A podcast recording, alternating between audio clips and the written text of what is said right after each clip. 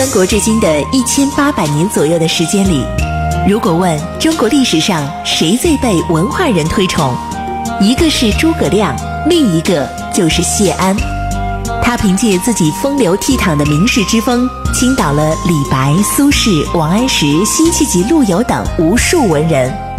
不知谢安，不懂中国文人风流；不读谢安，不知传统士文化渊源。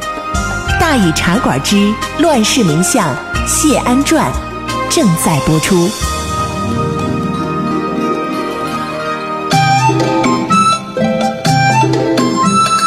安世风流无奈何，欲将赤骥换青鹅。不辞便送东山去，临老何人与唱歌？今天呢，咱们继续给大伙儿说《乱世名相谢安传》啊。呃，前文书咱们说到哪儿啊？咱们说到谢安的任人唯亲，妈，咱们也分析了一下，是吧？你看谢安派出去的这个阵容啊，有人就说了，这不任人唯亲吗？的确是任人唯亲。不过这里边有一个值得深思的问题，咱们得来分析分析。咱们历来说呀，这个任人唯亲目的是什么呢？当然就是要给自己家人捞好处嘛，对不对？那么咱们按这个思路来讲，这就是说谢安肯定是对淝水这一战胜券在握了。甚至说未卜先知，在他眼里，这淝水之战呢，就是一大蛋糕，谁去谁就能赢，谁能分着这大蛋糕，所以他才会任命自己家的人上前线。这种想法显然是不成立的。即便说他像我们一样详细弄清了前秦的内情，知道这回苻坚不可能拿下健康，但是北府兵和前秦的这第一战，那也是一场殊死的较量啊。那咱们怎么解释谢安的这个任人唯亲才是合理的呢？应该说，其实这场战争的胜负啊。是谁也没有办法事先预料的。那么这战争到底是去分蛋糕还是去送死，那就很难说了。谢安呢，虽然说酷好音律，府里呢也一直供养着能歌善舞的姑娘，但是他一生呢，咱们说没纳过妾啊。他这俩儿子俩女儿都是夫人所生。不过这时候呢，长子谢瑶已经去世了，于是自幼以真干和美貌著称的谢衍就成了他唯一的儿子了。咱们古代人讲嘛，有儿子呢才能往后传嘛，对不对？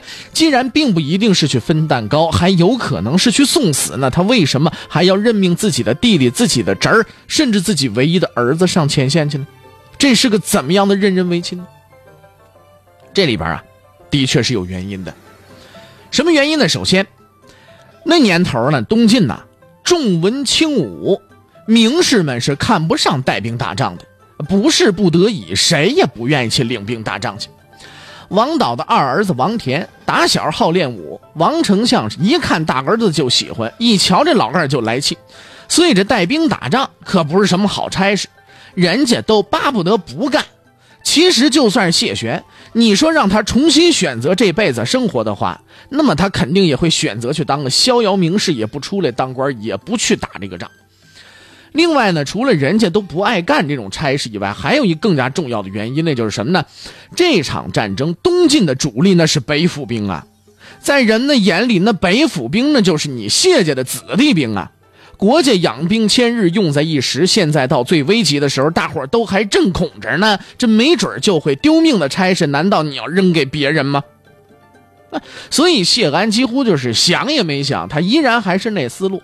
既然自己已经得到了这其中的好处，那么危难来临的时候，你就得担得起呀，是不是？能力越大，责任越大嘛，对不对？而且就算你担不起，你也得去担嘛。于是他并没有迟疑，很快呢就做了这个任命，干脆就把自己家里一堆人，哎，归了包堆一块送到淝水前线去了。谢安这么快做了决定，整个健康这还都在惊魂未定当中。那么后边著名的故事就开始发生了。谢玄接到任命，立刻急慌慌地跑到谢安这儿问叔啊：“我该怎么办呢？”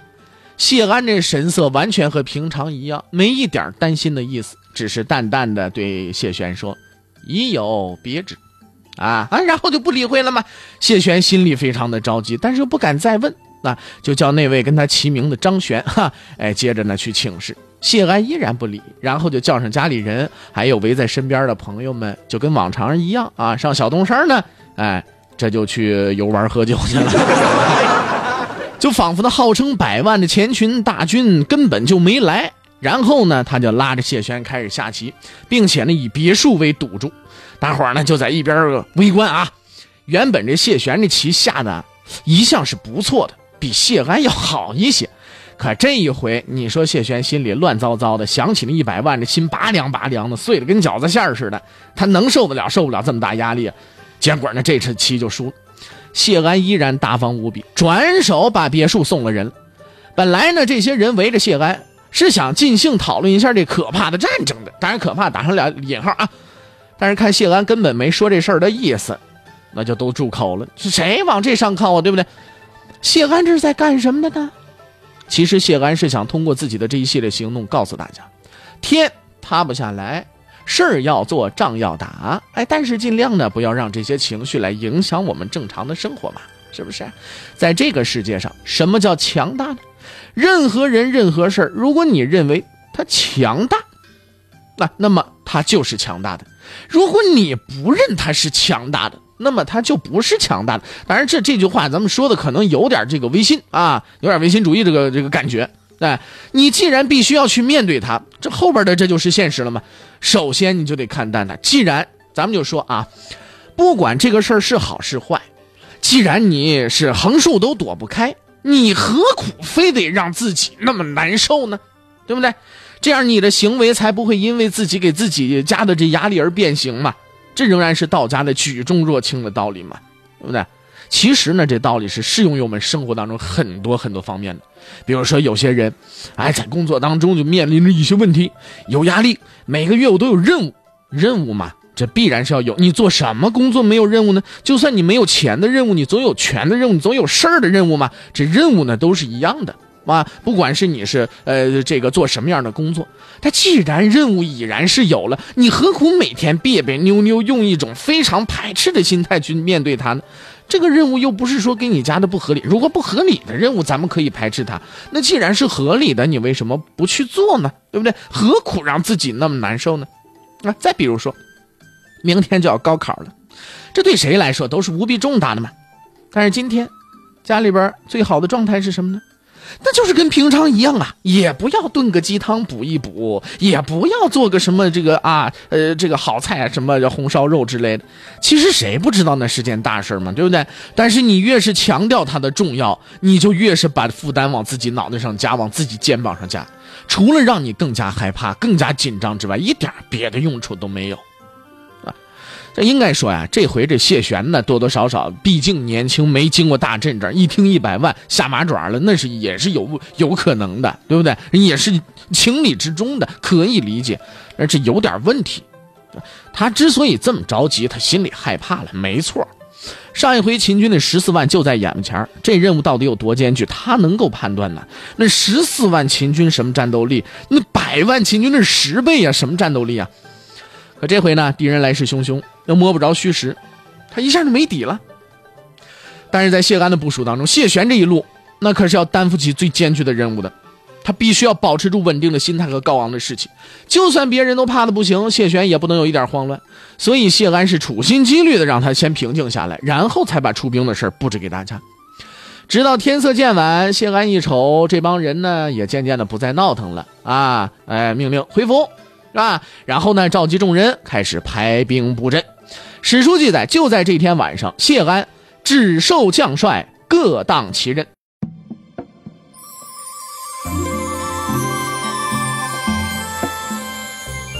广告时间到，列位，如果您想和茶馆掌柜大禹有更多的交流，劳您大驾，请移步微信订阅号，搜索。大禹茶馆四个字然后点关注，宇是宇宙的宇，别写错喽。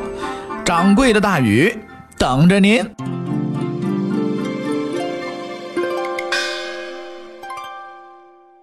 那么下面我们就来详细的瞧一瞧谢安这个战略到底是怎么部署的。说到淝水之战的这个战略，可能很多朋友可能有有点疑惑。说难道淝水之战还有详细的战略吗？你别说东晋了，你就连作为进攻方的前秦苻坚采用了什么样的战略部署，好像也早被我们忘记了嘛。哎，只是对那什么风声鹤唳、草木皆兵的大溃败还有那么点印象嘛，对不对？其实这场战争可不是那么简单的啊！一说起来，前秦百万大军来了，东晋把他打跑了，他就草木皆兵，风声鹤唳了，没这么简单。无论是前秦还是东晋，可都是有自己的一套的，而且还都弄得很有门道呢。咱们呢得分头来看啊。首先，第一个，咱们来看看决战的舞台。要想把这事儿搞清楚，还得先从这个很繁琐但是无比重要的东西开始说。什么东西呢？就是地图。呃，各位朋友们，你我在说的过程当中啊，我尽量慢点说，大伙儿在脑子里边呢也尽量的能够构成这样的一套一套地图啊。呃，简便点来说就是上下左右，不论东西南北啊，咱们就说上下左右啊。呃，我们首先看淮河。因为这条大河的南岸正是这场战争发生的舞台，而且双方用兵都必须要凭借淮河以及它的支流的地理条件。那么图中间是淮河，往呃从右往左来啊，淮河下游最重要的是哪儿呢？就是我们在淮南之政之战当中呢提到的重镇淮河南岸的淮阴。谢玄把秦军赶回了淮北，这个重镇就一直在谢玄手里。然后沿河而上是洪泽湖。再往上就是另一个重镇盱眙，这个重镇也在谢玄手里。接着再往这个淮河的上游走，这就进入到了豫州地界啊，几百里淮河没有大的支流，接着走就会到达对这场战争产生重大影响的第一条大支流洛涧。洛涧发源于长江和淮河之间，向北注入淮河。渡过洛涧之后，再向淮河上游走一百多里，就会到达淮河的第二条大支流，就是著名无比的淝水了。这里的支流呢，只是针对这场战争来论的，以便大家呢看得更简略些啊。淝水和洛涧一样，也是从南往北注入淮河的。呃，不过呢，淝水跟洛涧啊有一点不同，就是淝水的上游啊，通过巢湖，最后是可以到达长江的。那就是说呢，对水军来说，从健康到淝水就是一条通路啊。这里呢多多少少有点复杂，不过呢，了解了豫州境内这两条支流洛涧和淝水，就基本够用了啊。再说这个淝水四周的地形，淝水的右边就是八公山，八公山往北一点是淮河，淝水的左边是寿阳城，就是现在安徽寿县。所以我们都说淝水古战场就是在寿县呢。苻坚就是站在寿阳城上眺望淝水对岸谢玄的军队，结果看着八公山上的草木，个个都想进军，这就是草木皆兵的来源。再看东晋健康的地形，前线这边咱们看差不多了，呃，得回来说一下大后方。其实呢，在那时候建康的长江渡口一共有两处啊，东面的这个渡口呢，江南这边叫京口，相对京口江北那边叫广陵，属徐州；西面的渡口江南这边叫采石，江北那边叫溧阳，属豫州。要攻破建康，你要不走广陵，你就必须走溧阳。淮南大战的时候，彭超他们就是看上了广陵的嘛。那么了解了这些之后呢？咱们就得再说说这双方的战略部署了。那么知道了地图，再说双方的战略部署，就比较容易能够明白了。那么为了让大伙儿多消化消化呢，咱们今天就先说到这儿啊。当然了，呃，时间呢也是不够了啊。呃，双方的战略呢，咱们就先搁到明天再说啊。呃，马上是半点广告，广告之后呢是大禹茶馆之话说唐朝，广告之后，咱们再见。